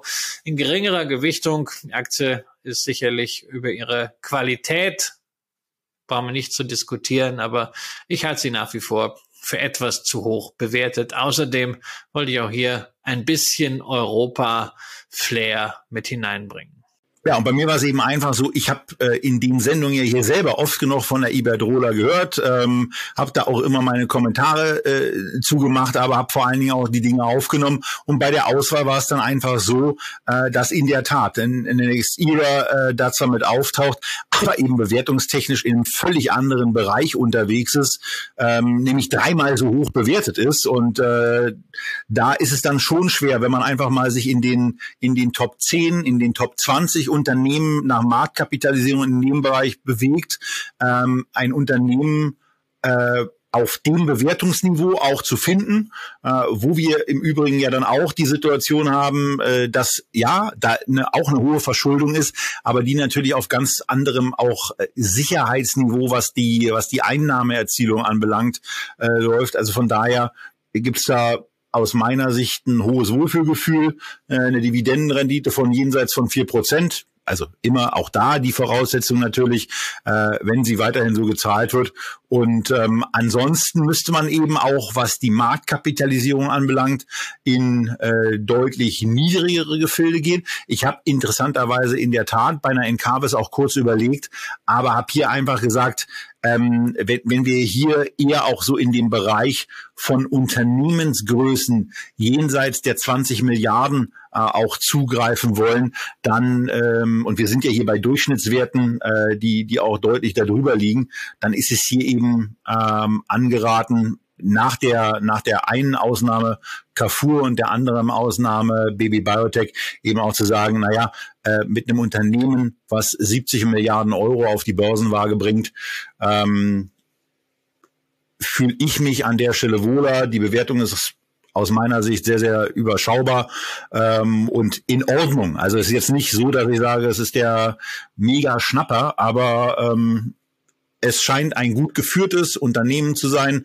was in einem Bereich tätig ist, an dem wir eben alle nicht vorbeikommen ähm, und wo es in den nächsten Jahren ja auch noch weiterhin Notwendigkeiten geben wird, sich da zu verbessern. Ähm, und äh, da ist dann ein, ein solches großes Unternehmen auch von der Gesamtpositionierung her ähm, schon mal gut mit dabei. Und vor dem Hintergrund ist es hier beim letzten Sektor, den wir heute bei den Sektorfavoriten für 2023 besprechen, eben so, dass wir ähm, der einheitlichen Meinung sind, dass Iberdrola dieser Wert ist. Und wenn ihr da anderer Meinung seid, dann gilt auch hier.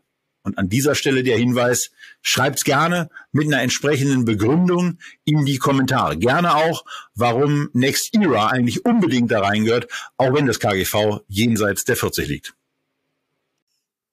Tja, und das waren sie, unsere Sektorfavoriten für 2023. Zweimal zehn Aktien, insgesamt so eher im Large Cap Bereich angesiedelt, teilweise wirklich die Low Hanging Fruits, also für diejenigen, die möglichst wenig falsch machen wollen. Vielleicht spiegeln wir das Ganze immer mal, Tobias, und sagen, wir machen den ähnlichen Ansatz mal für Nebenwerte, für maximal zweieinhalb Milliarden Euro. Auch das ist etwas, wenn euch das interessiert, was ihr uns gerne in die Kommentare schreiben könnt. Ansonsten muss ich zugeben, Tobias hatte wieder mal recht, also eigentlich auch nicht, ja, ähm, aber äh, er war mit seiner Prognose, dass wir hier 80 Minuten Jahresendsendung machen, deutlich näher dran an den 90 Minuten als ich mit meiner Prognose von 40. So kann man sich irren. Ich hoffe, ihr konntet was mitnehmen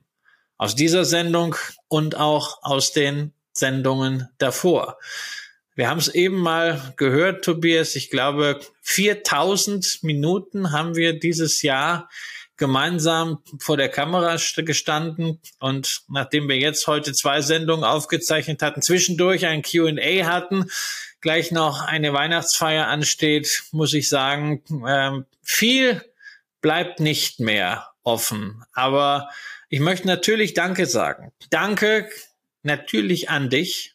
Ich habe die Zeit hier mit dir sehr genossen und hoffe, dass uns noch viele Jahre gemeinsam vor der Kamera hier vergönnt sind. Und beim Abendessen? Ähm, am liebsten nicht, nicht, und nicht, beim dass Abendessen. Das an der Stelle ja, ausgerechnet unterschlagen. Das wäre bedauerlich. Ja, ja, ja, ja, ja, natürlich. Also mäßig. Ich wollte auch dazu erwähnen, dass mir natürlich noch lieber ist, wenn wir das zusammen machen. Ich möchte natürlich auch Danke sagen an das Team.